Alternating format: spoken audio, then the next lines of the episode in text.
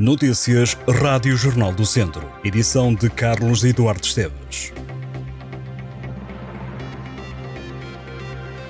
O Tondela vai defrontar o Sporting e o Farense na Taça da Liga. A equipa Auriverde ficou no grupo C, Tondela começa a participação na fase grupos da Taça da Liga com uma deslocação ao Algarve. Os Oriverdes jogam em casa do Farense na primeira jornada. Na terceira jornada recebem o Sporting.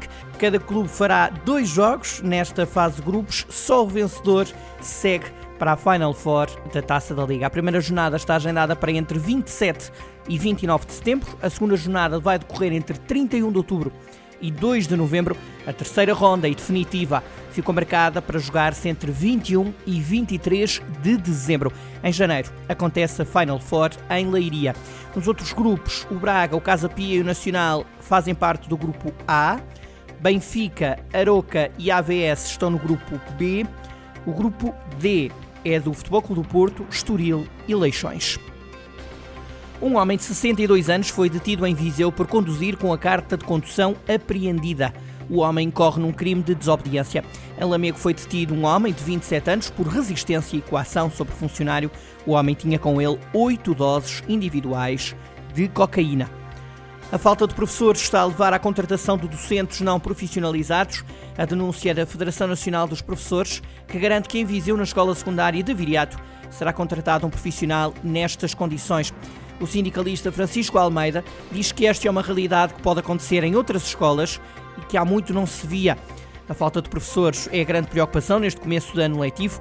Francisco Almeida garante que, se nada for feito, a tendência é para se agravar.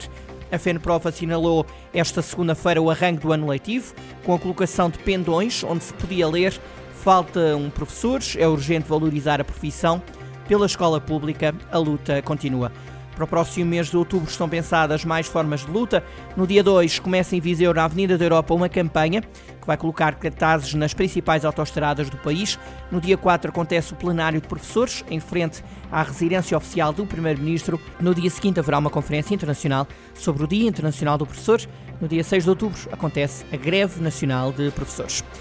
Viseu foi a capital de distrito onde comprar casa ficou mais caro no mês de agosto. Segundo revela o portal imobiliário Idealista, as habitações estavam à venda pelo preço médio de 1.368 euros por metro quadrado, um aumento de 3,5% relativamente a julho. Viseu lidera desta forma o ranking das capitais de distrito, onde se registaram as maiores subidas nos preços. O pódio é completado pelas cidades de Leiria e de Ponta Delgada. Lisboa continua a ser a cidade onde é mais caro comprar casa.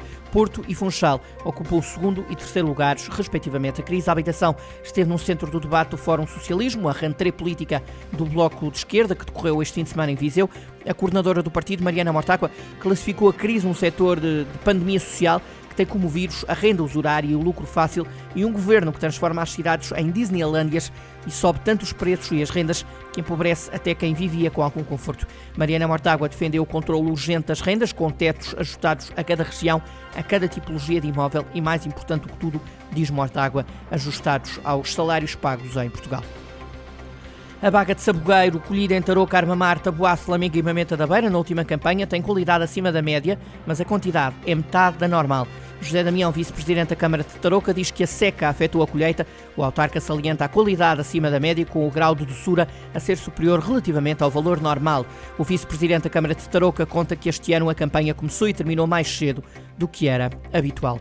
O Conselho Mundial de Geoparques da Organização das Nações Unidas para a Educação, Ciência e Cultura atribuiu o cartão verde ao Estrela Geoparque, revalidando a classificação como Geoparque Mundial por mais quatro anos. O presidente da Associação Geoparque Estrela e da Câmara Municipal de Manteigas, Flávio Massano, disse que esta é uma maravilhosa notícia num ano que tem sido bastante duro e desafiante. O responsável diz que o facto do Geoparque receber mil pontos em mil possíveis deve deixar orgulhoso todo o território. O presidente da Associação Geoparque Estrela disse que a meta para os próximos quatro anos é de aproximar a marca a todos os municípios e a todos os municípios. O Estrela Geoparque, com uma área de 2.216 metros quadrados, foi classificado em 2020 como Geoparque Mundial da Unesco. A zona abrange a totalidade ou parte dos nove municípios que se estruturam em torno da Serra da Estrela: Belmonte, Solurico da Beira, Covilhã, Fornos de Algodos, Gouveia, Guarda, Manteigas, Oliveira do Hospital e Ceia.